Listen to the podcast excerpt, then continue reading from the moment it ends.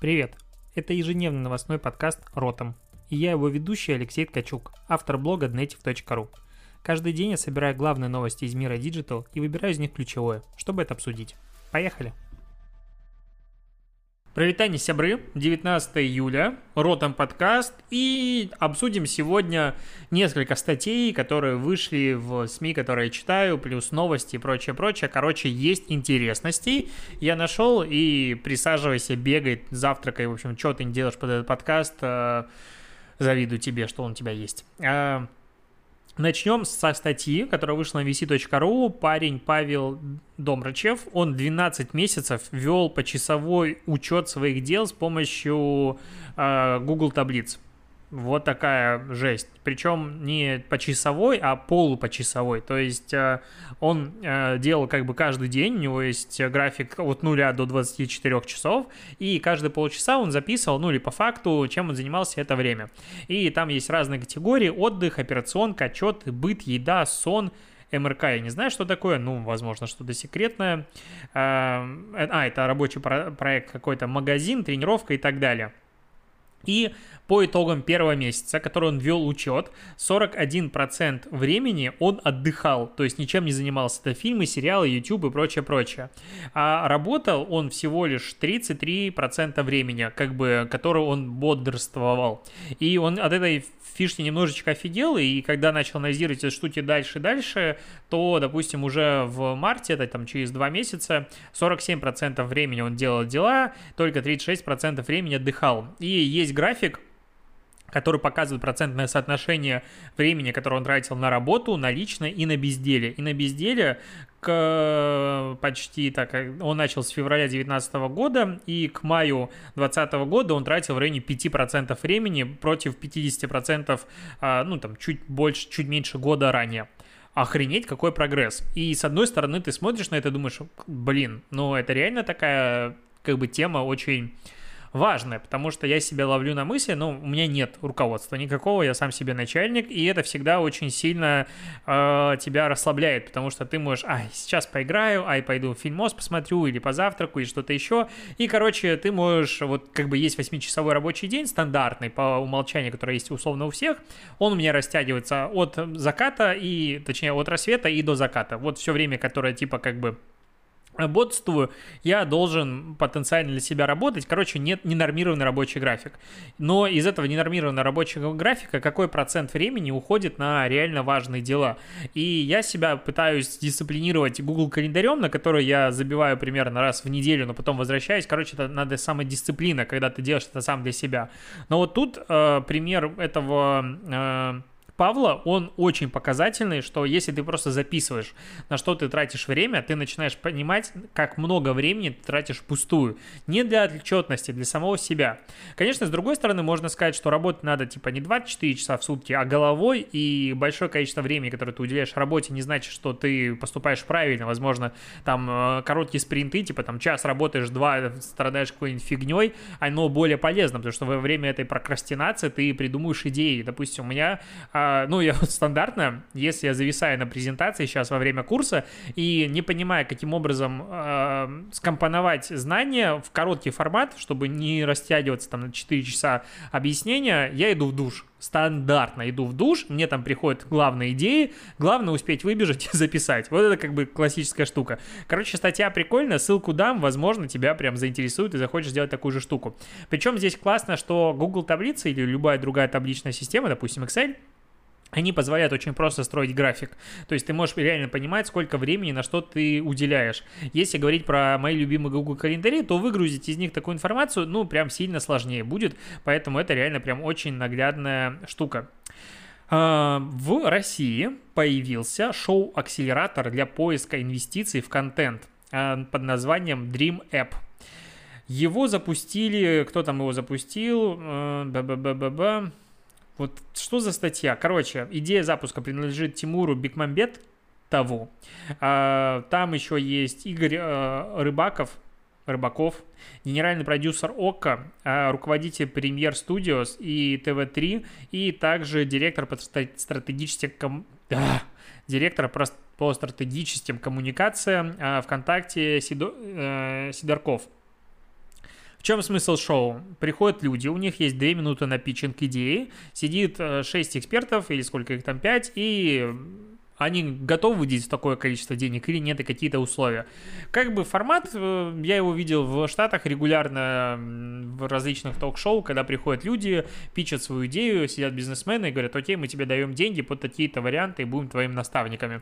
Uh, уже есть первая серия, идет минут 30, такой продакшн, как бы screen life называется, это, по-моему, стилистика, когда разные экраны у всех, uh, uh, типа там на хромакеях сидят они, появляется питчищ человек, который защищает свою идею, давай говорить на русском языке, а, таймеры, все такое, но самое странное, кто им помогает, потому что помощниками, чтобы запичить идею, блин, почему пичить я говорю, защитить идею, а, выступил YouTube-блогер Саша Спилберг, ее уже не знает, мне кажется, куда запихнуть, ничего не имею против нее, кроме того, что, ну ладно, и TikTok-инфлюенсер Катя Адушкина, там первый, я просто включил шоу, посмотрел с перемоткой, первый чувак запросил 250 миллионов на какую-то идею. Ему, конечно же, отказали, дальше там были более скромные идеи, там 6-7 миллионов, им деньги якобы выдавали, посмотрим, будет ли это дальше развиваться и показываться в этом реалити-шоу, или это будет просто как бы набор вот таких питчей, но причем тут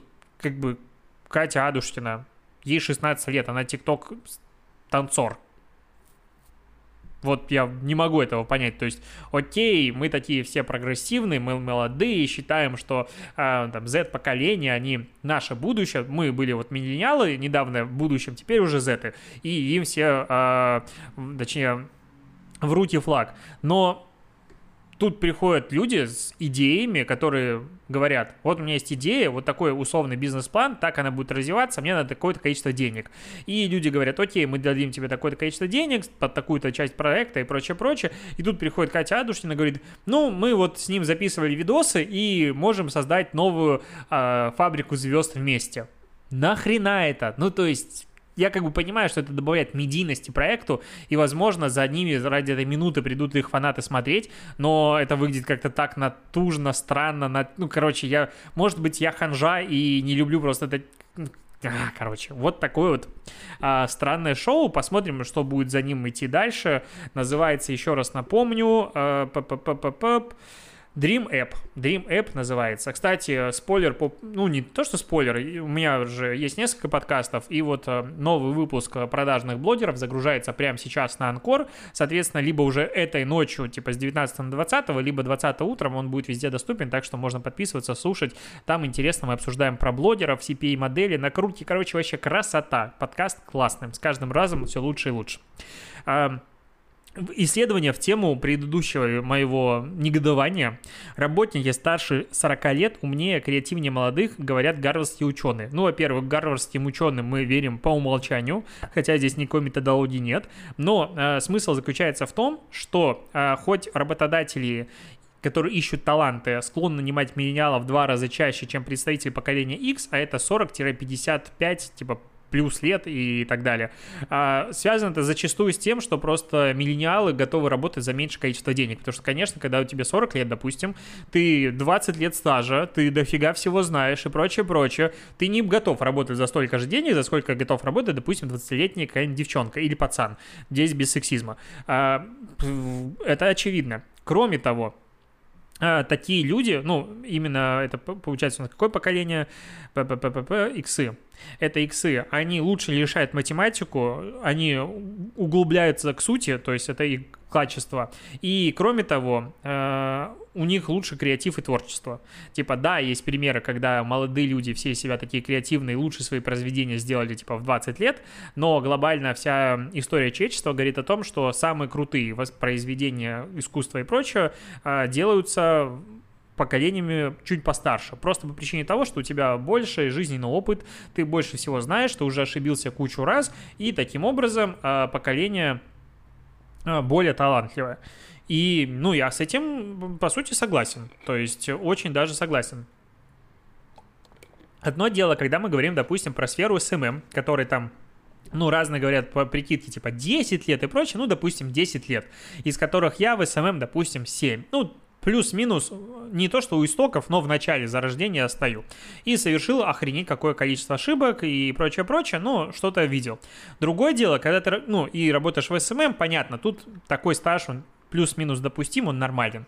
А когда ты приходишь работать в какое-нибудь классное рекламное агентство и работаешь с креатором и директором по креативу, который занимается одной рекламой уже 25 лет, это совсем другой уровень. Ну, то есть представь себе 25 лет, допустим, человек делает идеи, ну это же круто. И если он до сих пор может эти идеи при, придумать, он просто сходу понимает, о чем ты говоришь и, и прочее, прочее, и он может делать намного лучше. Поэтому э, та же Катя Сакович э, в подкасте полусадком подкасте, рассказывая про свой опыт работы в американских агентствах. Если не слушал этот подкаст, послушай, э, ну, полусадки подкаст, последний выпуск.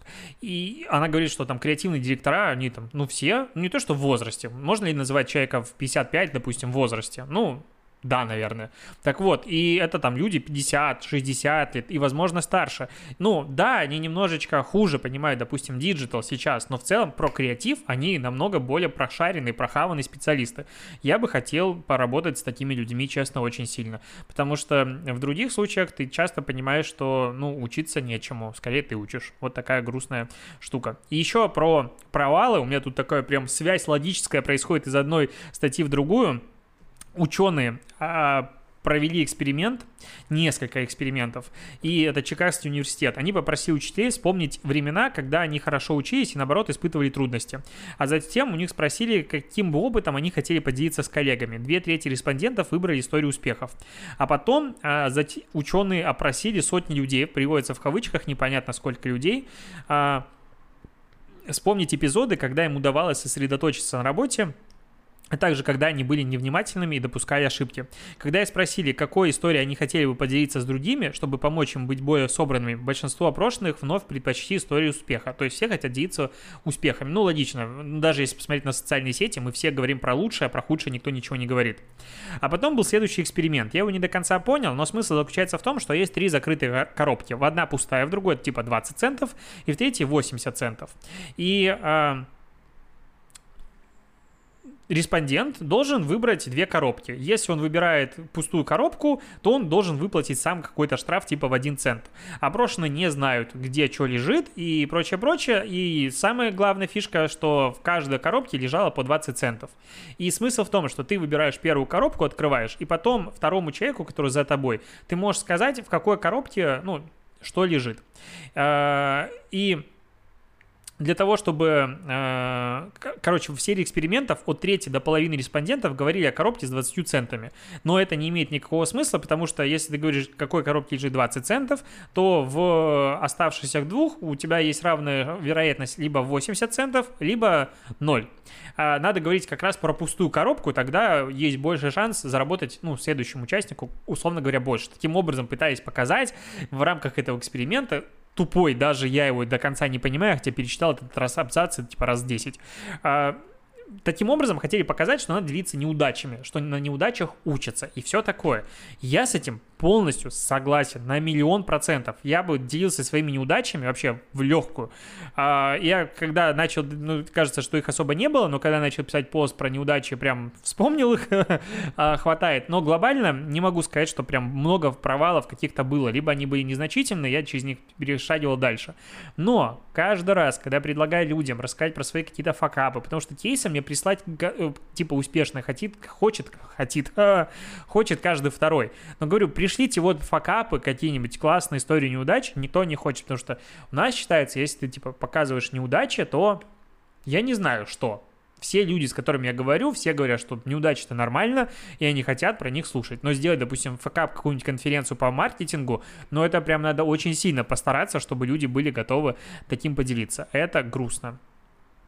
Есть еще исследования, опроси, опрашивали в разных странах мужчин и женщин, по результатам которого 34% опрошенных в России считают, что женщина и мужчина на одинаковых, а, точнее, зараба- выполняя одни и те же обязанности, зарабатывают одинаково.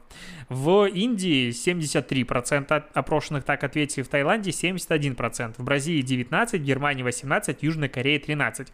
Мы видим по этому такому беглому анализу, что чем более развитая страна, тем более, меньше людей так считает. Хотя, ну уж есть у меня ощущение, что чем менее развита страна, тем менее там распространено равноправие зарплатное.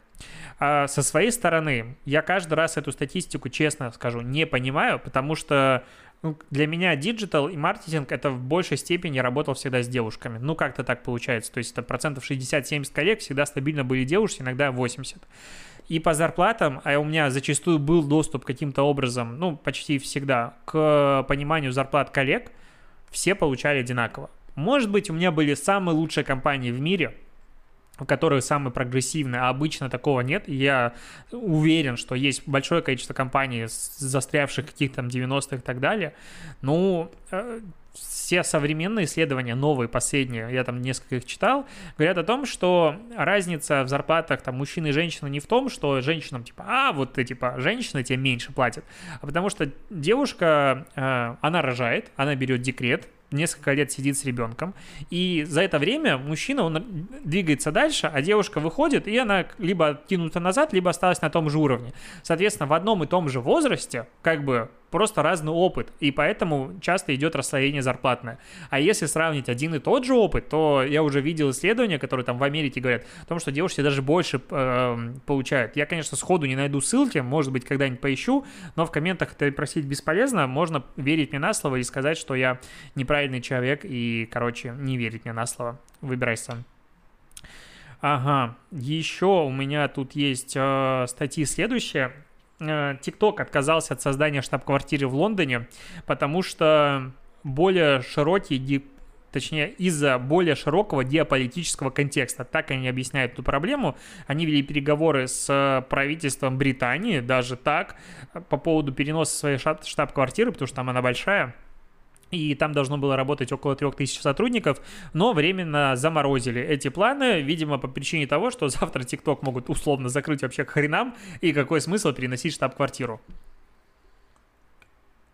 Я, честно говоря, а, ну, в силу своей серости и убогости не верю в то, что перенос квартиры китайская комп... штаб-квартира китайской компании может каким-то образом изменить отношение к этой же китайской компании. Ну, хоть трижды ты перенеси, ты как был китайской компанией, так и остался. Тем более, допустим, а, в подкасте у Паши Гурова, в подкаст называется Гуров Digital, последний, про а, он разбирал вопрос как раз-таки с работой внутри ТикТока, и там все, ну, китайские порядки. Прям не высовывайся, от работы от, от рассвета до заката и так далее и тому подобное. Вот худшее его качество. Поэтому как-то это выглядит странно, ну, возможно, они что-то ж понимают, аж стоит не 3 копейки, значит, что-то знают. Хотя, с другой стороны, когда я пытаюсь оправдать э, какие-то поступки других людей тем, что они что-то знают, ну, есть ощущение, что нет. Я пытаюсь всегда правительство оправдать, типа, они что-то знают? Нет. Вот там прям часто нет. Также, возможно, и у этого китайского какого-то плана великого, чтобы обелить свою репутацию, перенести его в другую э, страну штаб-квартиру тоже нет никаких на самом деле шансов на успех, ну вот как-то так. А, к новостям социальных сетей продолжаем. Тут э, по твит, точнее, Трампа в Твиттере, логично, удалили из-за нарушения авторских прав. Потому что там была песня In the End группы Linkin Park. Ну, песня крутая, вообще, бесспорно. Я до сих пор вспоминаю этот клип в конце «Трансформеров». Там вообще все по красоте. Но э, что произошло? Трамп ретвитнул предвыбор, э, предвыборный ролик, который разместил его помощник Дэн, короче, какой-то там, и в этом ролике была музыка Linkin Park а. Linkin Park пожаловался, ну точнее их лейбл, и его удалили. Все логично, все очевидно. Linkin Park сказал о том, что не поддерживает и не одобряет Трампа и не разрешает его организации использовать какую-либо их музыку. Тоже все понятно. А, не вижу здесь никаких проблем. Интересно было бы, если бы, допустим, Песков, ну вот, просто как вариант, потому что Путин не пользуется социальными сетями. Песков выложил бы какой-нибудь твит или пост опубликовал где-нибудь с музыкой, и хватило бы яиц у кого-нибудь из нашей поп-эстрады пожаловаться на э, использование их музыки. Мне кажется, нет. Ну, что есть, то есть. К крутейшей новости рекламного кейса. Э, Исландия, ну вообще ми- разные страны в мире сейчас начинают все больше и больше инвестировать денег в стимулирование туризма въездного к ним страны, потому что как бы многие страны от туризма очень сильно зависят. Одна из них Исландия, которая решила воспользоваться моментом и увеличить турпоток себе. А, что они сделали? Они сделали компанию под названием Looks Like You Need Iceland. Короче, похоже на то, что вам нужна Исландия. Короткий рекламный ролик, минутный, в котором люди устали в карантине, они, им прям плохо, им прям грустно, но они находятся в обществе и не могут закричать, не могут ничего сделать. И Исландия предоставляет им такую возможность. Ты можешь прокричаться по полной катушке в безлюдных пейзажах красивой Исландии. Запустили классный сайт, смысл которого не приехать в Исландию прокричаться, а в разных э, местах Исландии, красивых, супер пейзажи, стоят крутые колонки, э, ну и компания называется to let it out, типа позвольте выпустить это наружу.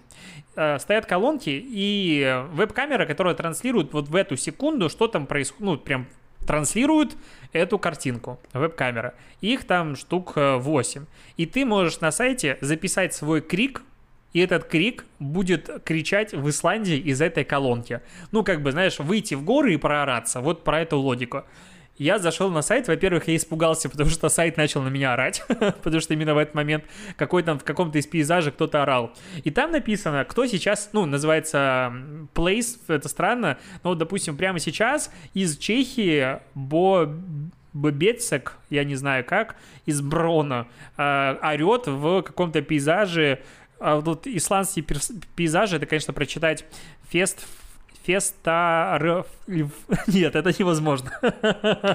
Э, если ты думаешь, что это легко, зайди, просто попробуй прочитать. Я ссылку дам, вот это реально классная креативная компания. Не факт, что она прям привлечет очень много туристов, но про нее напишут, она сделает а, свою как бы цель. И идея компании заключается в том, что сейчас мы позволяем, ну, даем тебе, не позволяем, позволяем плохое слово, даем тебе выкричиться, а когда у тебя получится, можешь приехать и повторить этот опыт сам.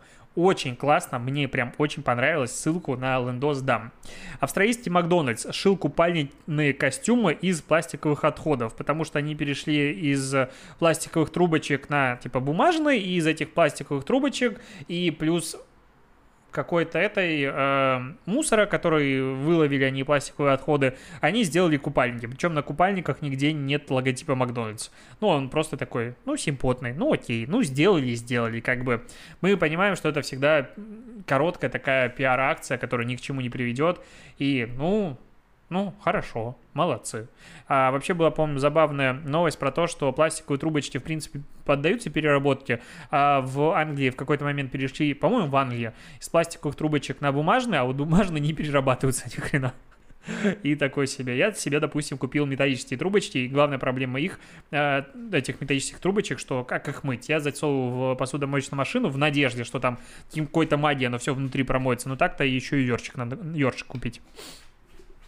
И последняя статья, вообще классная, про Microsoft Xiaoyo. Xiaos, наверное, так это читается. Это бот от Microsoft, которым пользуются 660 миллионов человек, а ты и я, скорее всего, о нем ничего не слушали, не знали, не слышали. А об этом э, на VC появилась классная статья, написал Евгений Делютин.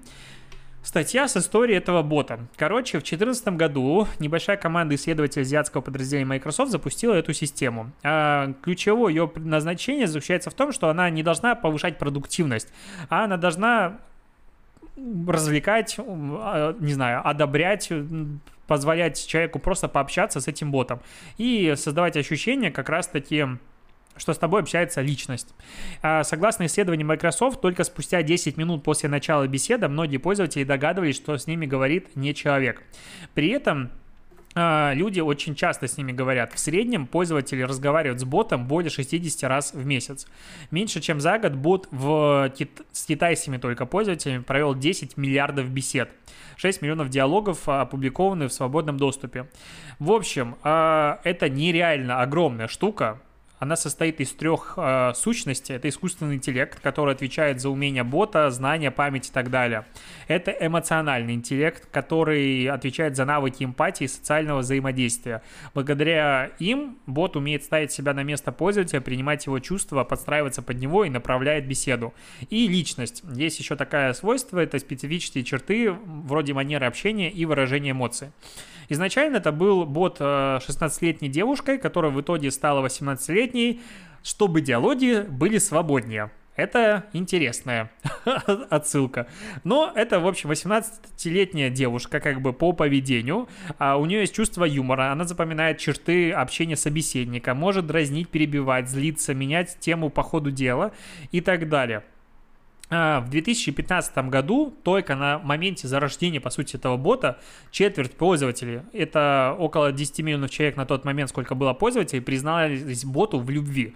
Лично меня это пугает. Ну, то есть а, люди понимают, что они общаются с ботом, но при этом признаются в любви. Нельзя сказать, что это в шутку. Ну, то есть 2,5 миллиона раз в шутку, это как бы немножечко многовато. А в чем прикол? В том, что у них, у бота супер естественная речь. То есть а, там какая-то мега продвинутая история, причем мандаринский, китайский, который зависит от контекста, некоторые слова и так далее, бот умеет все прекрасно делать. Кроме того, бот распознает изображение, ты можешь кинуть картинку, допустим, собаки, и он начнет с тобой обсуждать собаку.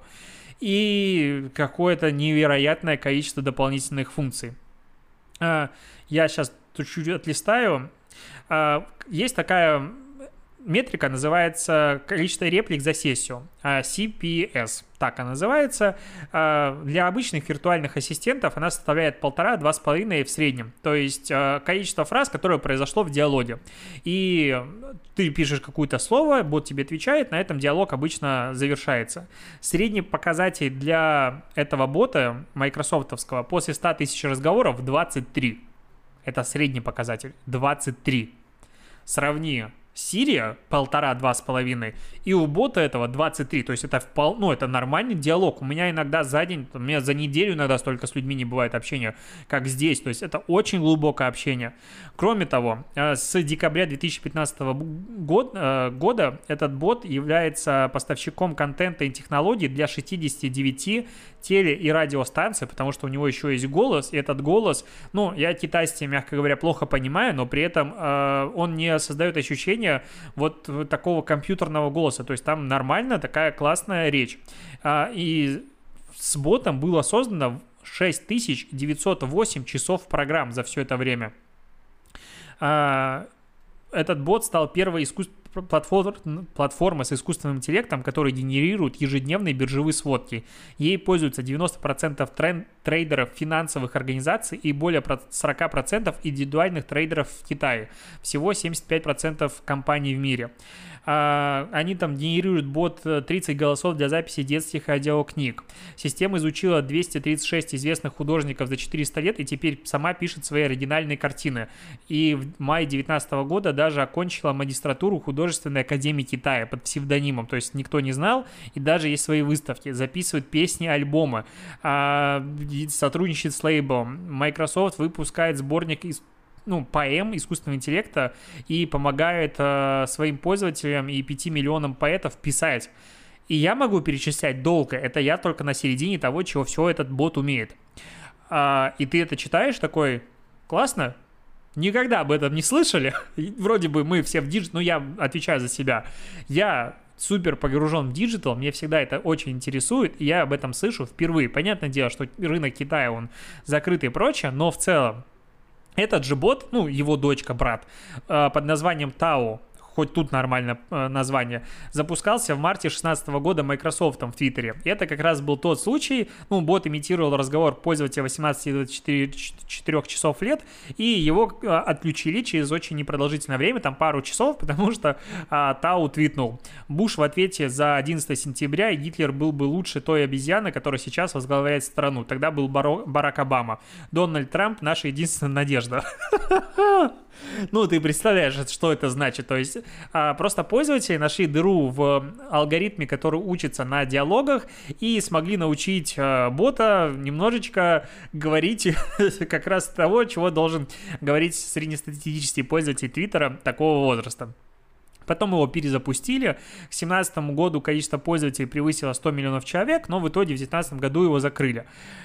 А, ну, это, конечно, вообще вау. Ну, то есть это прям мощь. То, что боты прямо сейчас умеют делать подобное и вроде бы как даже не особо отсвечивают.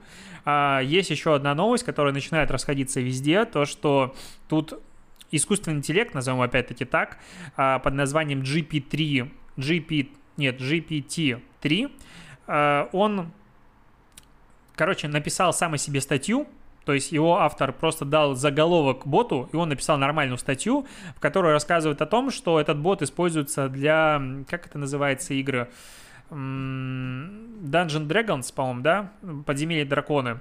И он придумывает сюжет, и, допустим, в рамках этого сюжета, ну, «Подземелье дракона» — игра, в которой есть как бы ведущий, он придумывает историю, и люди выбрасывают кубики, они отыгрывают какие-то ролевые модели героев, персонажей, все долго сидят, играют, кидают кубик, допустим, там, взломать сундук, ты смог взломать сундук, а что в сундуке? Типа открывается в сундук теоретически, и э, человек, который придумывает сюжет, рассказывает, что там есть. То есть должен быть всегда в игре человек, который создает э, этот мир. И вот бот теперь начал заменять этого человека и делает это настолько круто, что, допустим, если... Э, персонаж находит какую-то книгу сущности, ну так тут приводится, то воображаемый этот создатель истории, он берет и просто начинает рассказывать из нее целую историю. То есть ты не просто нашел книгу, а прям можешь прочитать эту книгу. То есть бесконечное количество контента внутри этого мира. Причем а, сама эта система была, ну, изначально GP1, на, точнее GP3, была представлена полтора года назад и делает пару предложений, немножечко связанных между собой. А сейчас она пишет статью сама о себе, и люди понимают о том, что эта статья написана этой нейросетью только в конце, потому что а, чувак об этом написал. Ну, то есть автор написал просто, что это, эту статью сама бот написал сам о себе. Нереально вообще просто вынос мозга. Если это так на самом деле, бу, ну, как-то это, конечно, это вообще...